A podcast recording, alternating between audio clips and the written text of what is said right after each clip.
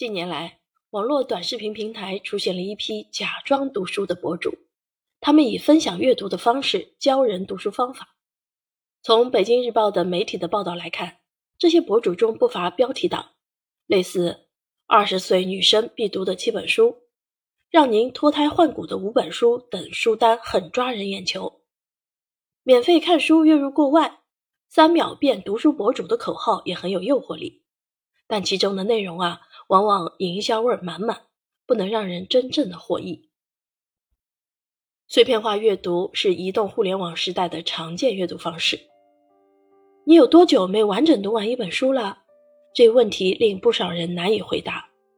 进入职场后，很多人放弃了学生时代的阅读习惯，即便能抽空看点东西，往往也只能被一些博主投喂。如今，网上有很多解读书籍类的视频和文章。就是有人替你把书的内容拆解并分析，得出一些看似深刻的心得，但是普通读者只能单向接受这类信息，如果没有真正去深入阅读一本书，自然也谈不上有多大的收获。一些人用打卡的心态去读书，似乎只要翻上几页，看过一本书的只言片语，就算读过了。显然，这种不成系统、不够专注的阅读，无法真正体现读书的价值。网络时代，很多人都在假装读书，但阅读与思考的过程难免需要一些孤独感，起码也要有一颗平静的心，远离浮躁的状态，才能沉浸在知识与思想的海洋中，感受阅读带来的震撼与趣味。因此，从个人成长的角度看，年轻人不妨有意识地与三秒变读书博主之类的东西保持一定距离，给纯粹的阅读留出一点精神空间。或许是在夜深人静的睡前时分，或许是在漫长的通勤地铁和公交车上，只要是私人时光，都可以用来读书。如今阅读载体不断变化与革新，各种方便实用的读书类 APP 可以将成百上千本电子书存在手机里，让人随时随地阅读。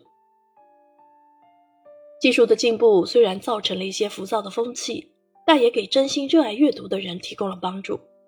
我们不仅获取书籍更加便利，还可以通过一些读书社群了解新书资讯，发现同道之人。活跃于网络上的读书爱好者也会时常列出书单，帮助对某一领域感兴趣的读者了解学科的整体脉络，根据书单去找书、读书，进而建立更加全面的知识体系。即便是稀见的书籍，也有可能在网上找到共读者。爱好读书的人不分年龄、性别、地域、学历，只要对某个领域感兴趣，并且愿意认真阅读，就可能成为互相交流、砥砺思想的朋友。三秒变读书博主之类的现象令人摇头，但如果我们每个人都能对阅读保持一颗虔诚的心，就能在碎片化的信息环境里找到读书的乐趣，与志同道合的人一同进步。